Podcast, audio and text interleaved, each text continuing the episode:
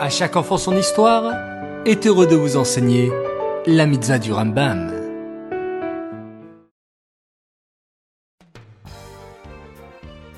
Bokertov les enfants, bonjour, vous allez bien? En pleine forme? Baruch Hashem. Aujourd'hui nous sommes le 14 Shvat et nous avons deux mitzvot du Rambam. Écoutez bien.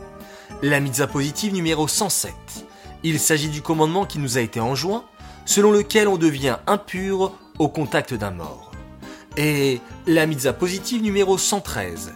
Il s'agit du commandement qui nous a été enjoint d'accomplir toutes les lois concernant la paradouma, la vache rousse, de sorte qu'elle soit prête pour les procédés nécessaires à la purification de celui qui est devenu impur au contact d'un mort. Les enfants, savez-vous qu'il y a des animaux purs des animaux impurs Qu'il y a aussi des oiseaux purs et des oiseaux impurs Et des poissons purs et des poissons impurs. Mais vous allez me dire, ce sont toutes des créations d'Hachem. Alors pourquoi certains animaux, oiseaux ou poissons, seraient purs et d'autres ne le seraient pas?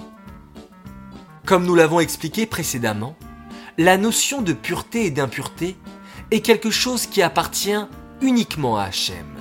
Et c'est lui qui a décidé de ce qui doit être pur et ce qui ne doit pas l'être. Mais pour autant, nous devons respecter tous les animaux, même ceux que l'on ne pourra consommer. Cependant, les animaux purs sont autorisés à la consommation parce qu'ils sont cachers. Lorsqu'un juif les mange, il nourrit son âme et purifie son corps. Ces mitzvot sont dédiés les Nishmat, Gabriela Batmoshe, Aléa Shalom.